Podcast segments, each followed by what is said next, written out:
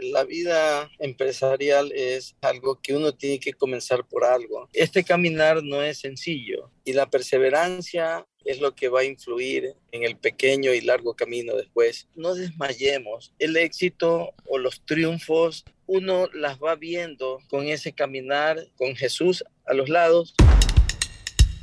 Javier Barcia es un hombre de barro. ¿Qué es lo más importante para tu empresa, tu emprendimiento o negocio? La siguiente historia te dará una estrategia innovadora que se llama Mateo 6.33. El hombre fue formado para la creatividad, para construir y elevar la vida de los que están a su alrededor.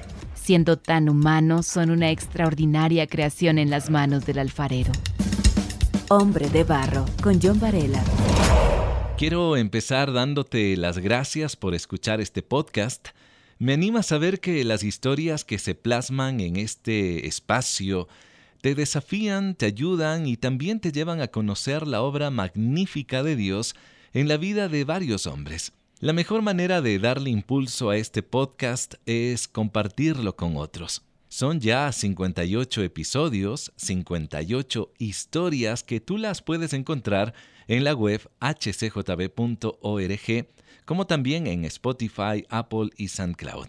También quiero saludar a Patricia, quien desde la ciudad de Ambato, una ciudad que está en la serranía del Ecuador, me escribió diciendo lo siguiente. Me encanta hombre de barro. Soy madre soltera y me han dado la fuerza, valentía que me estaba faltando. Gracias, son una bendición para mi vida. Gracias, mil gracias. Más bien yo diría, Patricia, gracias a ti. Gracias por escuchar este podcast, gracias también por escribirme. Y bien, ahora te invito a escuchar la siguiente historia de otro hombre de barro. A esta hora cuento con la compañía de Javier Barcia.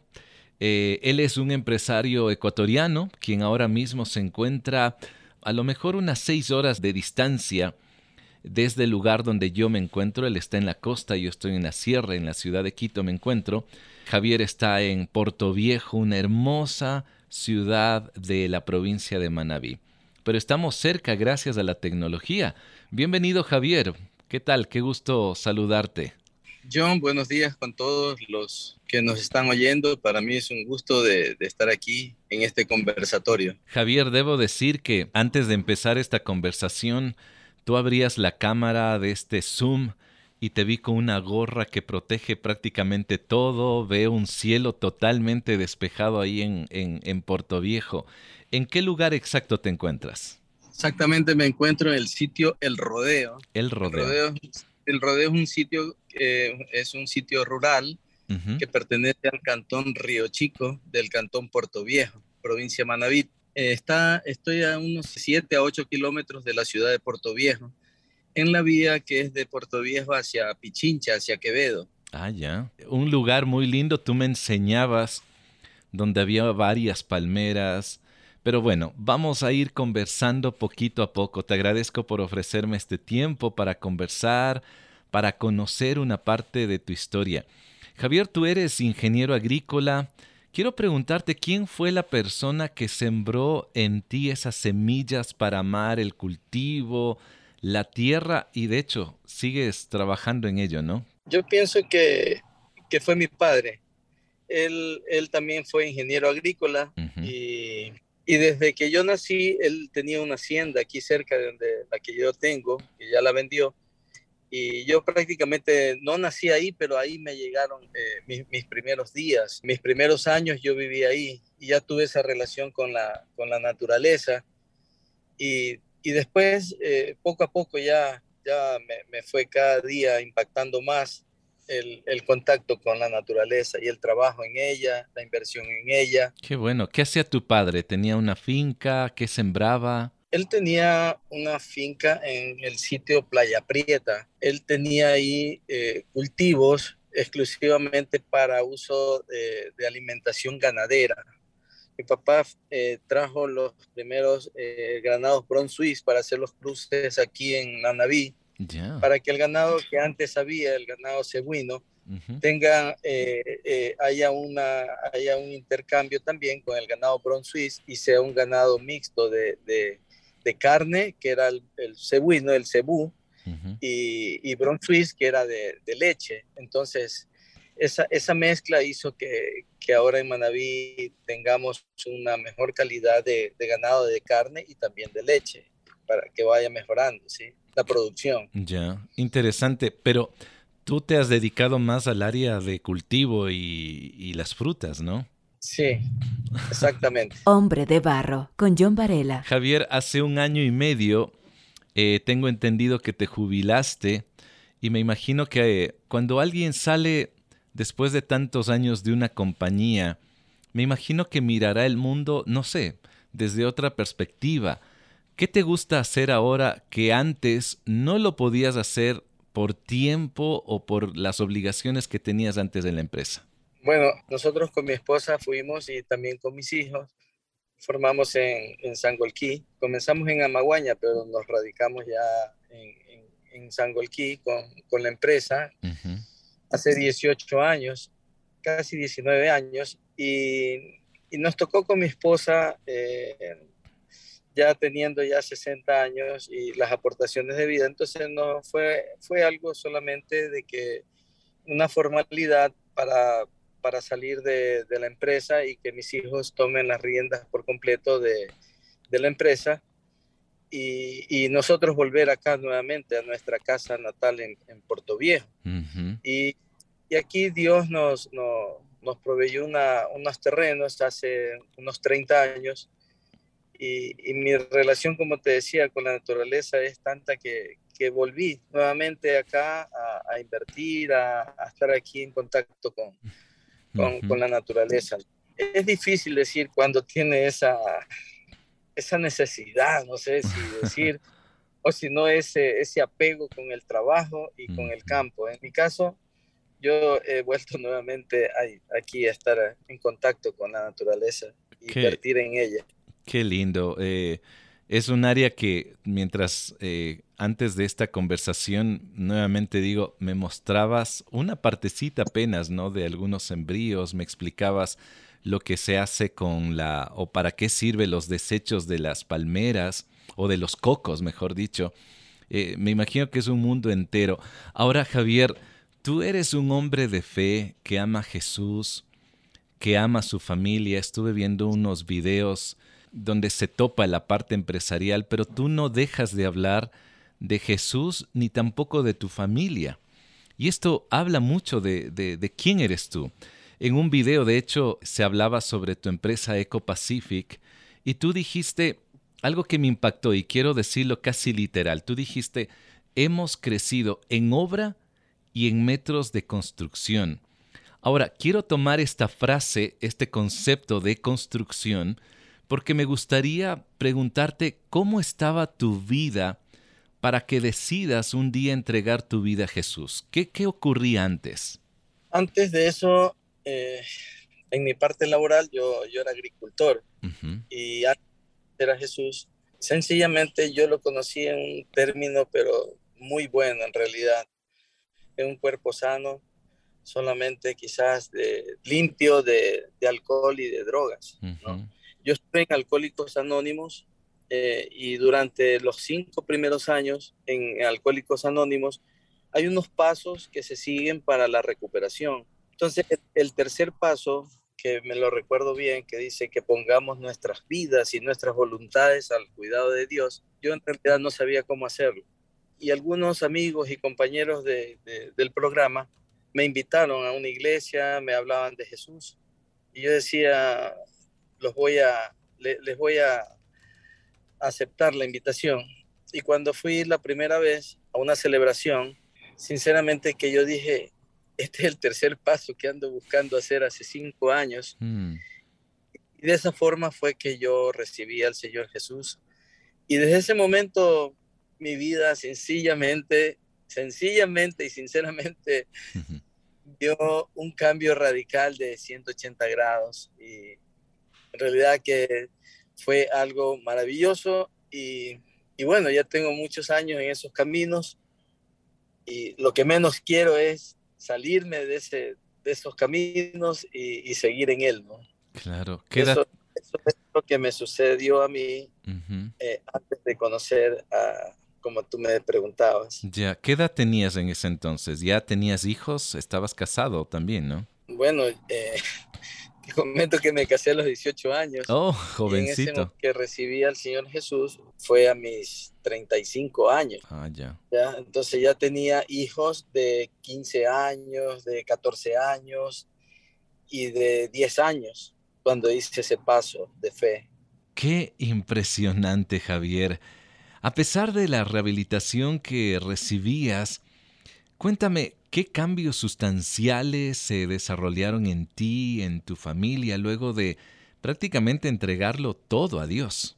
Fue algo impresionante porque yo tenía deudas, tenía problemas en mi hogar, de una manera de que si yo no hubiera hecho esto, esos cambios radicales en mi vida, sencillamente yo no estaría hablando contigo. Yo estaría, yo creo que seguramente, seguramente en el cementerio ya. Oh. Eh, entonces, desde ese momento, no sé qué pasó en mi vida, pero todo ha sido progresivamente hacia bien, hacia, hacia mejorar, hmm. hacia, hacia ver que el cielo es color azul, hacia que los colores de, la, de las flores, disfrutar de los olores de, de cuando uno cocina, disfrutar de todo y en especial en ese apego a la familia, en ese, creo que fue el tiempo para mí exacto, exacto que Dios hizo ese momento, porque mi familia desde ese momento somos tan tan unidos y tan amados que, que, fue algo totalmente de cambios hacia, hacia mejorar en todo. Fue algo integral en mi mm. vida. Qué lindo. Tus hijos eran adolescentes también, ¿no? Dos adolescentes y un niño, sí. Oh. Hombre de Barro lo puedes escuchar en www.radiohcjb.org y por Spotify.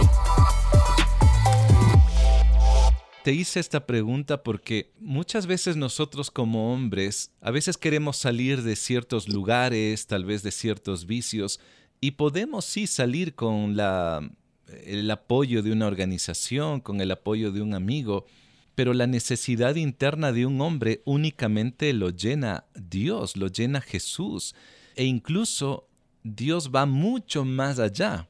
Y tú mencionabas que tú como ingeniero agrónomo, viste una coloración distinta a partir de conocer a Jesús. Esto me parece impresionante lo que dices, Javier. Yo le digo a usted, John, y a todas las personas que me escuchan, cuando uno tiene este cambio de vida, todo, absolutamente todo tiene transformación. Yo, yo soy partidario a un versículo y, a, todo, a toda la Biblia en sí, pero este, este versículo creo que lo hemos oído muchísimas veces, donde sea en la radio, el versículo de Mateo 6:33, que es un versículo en donde lo buscamos a Dios y a su justicia y que Él va a añadir las cosas que nosotros necesitamos. O sea, es algo tan, tan verdadero que existe que yo lo vivo todos los días y yo no dejo de, poderlo decir, Señor, qué grande que eres tú, en verdad, porque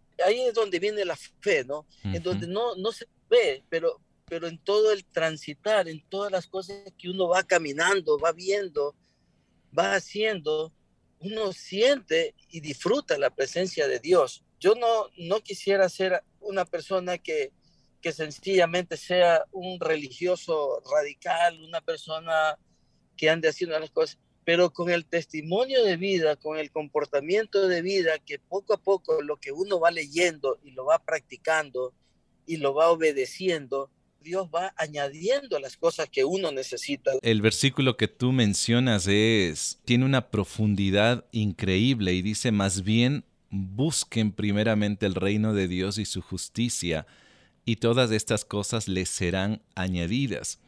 Me gusta ese más bien porque tenemos muchas opciones, Javier. Tú como hombre de empresa que tiene más de 13 años de experiencia en la parte empresaria, tú sabrás cómo es esas alternativas que se puede encontrar, pero Jesús dice, más bien, busquen primeramente el reino de Dios y su justicia y esto provoca un cambio impresionante en la vida de cualquier hombre. Javier, y te pregunto, ¿ha sido fácil, ha sido complejo ser un empresario que trata de buscar primeramente el reino de Dios y su justicia? John, la vida empresarial es, eh, es algo que, que uno tiene que comenzar por algo.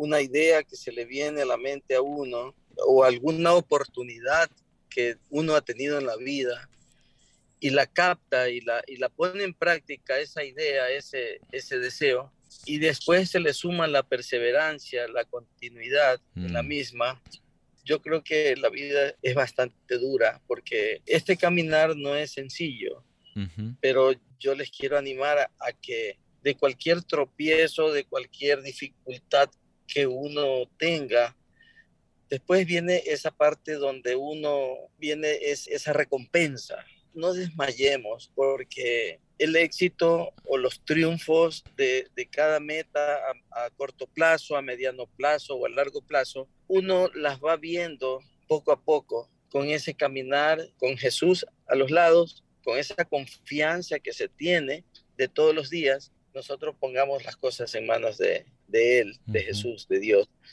Entonces, de esa forma, de esa forma uno sale a la calle ya desde ahí con triunfos, mm. porque uno va con un optimismo, uno se relaciona después de, una oración en la madrugada, uno tiene ese beso de la esposa, ese desayuno y esa salida, todo, todo se vuelve durante el día un triunfo verdadero desde que uno se despierta. Yo sí les animo a eso, ¿no? A que, a que las cosas las comencemos a hacer poniendo todo en manos primeramente de Dios. Tú empiezas con la empresa Eco Pacific.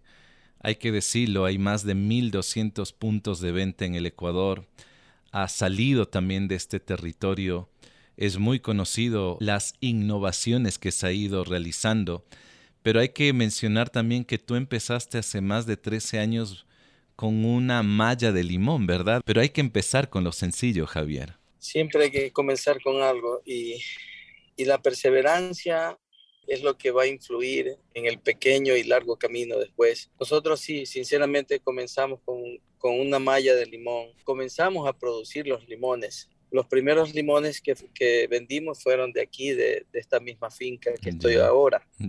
Y aquí también se han añadido muchas cosas, ¿no? Se han añadido otras, otros cultivos, como es el coco, que después fue nuestro segundo producto, que se llamaba Coco, Coco y aquí sale la materia prima de, ese producto, pero no todo sale ya de aquí, sino de diferentes partes. Bueno, la empresa como tal tiene, tiene 14 años, pero con mi esposa comenzamos hace 18 años, casi 19 años. Así comenzamos nosotros, ¿no? Lo que a veces posiblemente sea fácil comenzar, pero el, mantener, hmm. el mantener algo, por decir, si tú te vas a casar, es fácil casarse, ir a un registro civil, ir a ir a, un templo para que el pastor los bendiga. Es fácil, ¿no? Pero el transcurrir del matrimonio es de todos los días. Y así mismo es tener un hijo, ¿no? Tener un hijo es fácil, ¿no? Y es bonito. Ahora yo tengo mis hijos de 41 años, 42 años mayor y el otro de, 30 y, de 37 años. Entonces han sido todo ese tiempo, ¿no? Y, y, después que se ve la cosecha. Aquí tenemos las plantas, ¿no? Que una palma de coco necesita de tres años y medio a cuatro años de mantenimiento para que oh. comience a producir y ya esa palma se va de largo produciendo. Si tú la mantienes, si tú la cuidas, esa palma te va a dar 20, 30, 40 años, coco. Entonces, así creo que es la vida, así creo que son mm. los negocios, así también son los amigos que uno tiene, que uno, así creo que es la vida mismo, la perseverancia, y así mismo es la relación con Dios, que todos los días sea un caminar con Dios, con la familia, con el trabajo, con los amigos, en la perseverancia, en el, en la, en el mantenerlos bien cuidados, fertilizados, abonados, y todas las cosas que conlleva el mantenimiento es algo importante en toda relación. Hombre de barro, originalidad en sus manos. Lo has dicho muy bien y, creo que nosotros como, por lo menos hablo por mí, eh, yo soy un hombre de, de ciudad en donde he perdido tal vez muchos años el contacto en sí de la naturaleza como tú lo has vivido. Eh, mi construcción es desde otro espacio, pero me gusta mucho lo que tú mencionas, ¿no? El ver una planta, eh, no es que de la noche a la mañana te salen los limones de una planta. Requieres un tiempo, requieres del cuidado, de una poda, para que pueda haber frutos de calidad. Y tal vez la primera cosecha a lo mejor no sea el mejor limón, pero con el tiempo va produciendo un buen limón. Y así es la vida como tú lo mencionas. Javier, ¿qué podrías tú decirle a ese hombre que a lo mejor está en un estado de, de no saber hacia dónde ir, que tal vez es un empresario, pero que solo se está enfocando en el resultado, en los números, en las estadísticas, que son importantes, claro que sí, pero ¿qué tú le podrías decir luego de tantos años de experiencia que has tenido? A mí me han sucedido en la agricultura. Eh, al, yo comencé desde que me casé a los 18 años, yo comencé a sembrar eh, en los ciclos invernales. Entonces, eh, lo, que, lo que yo le puedo decir a esta persona que me está escuchando, que yo he tenido muchos fracasos en, en agricultura. Mm.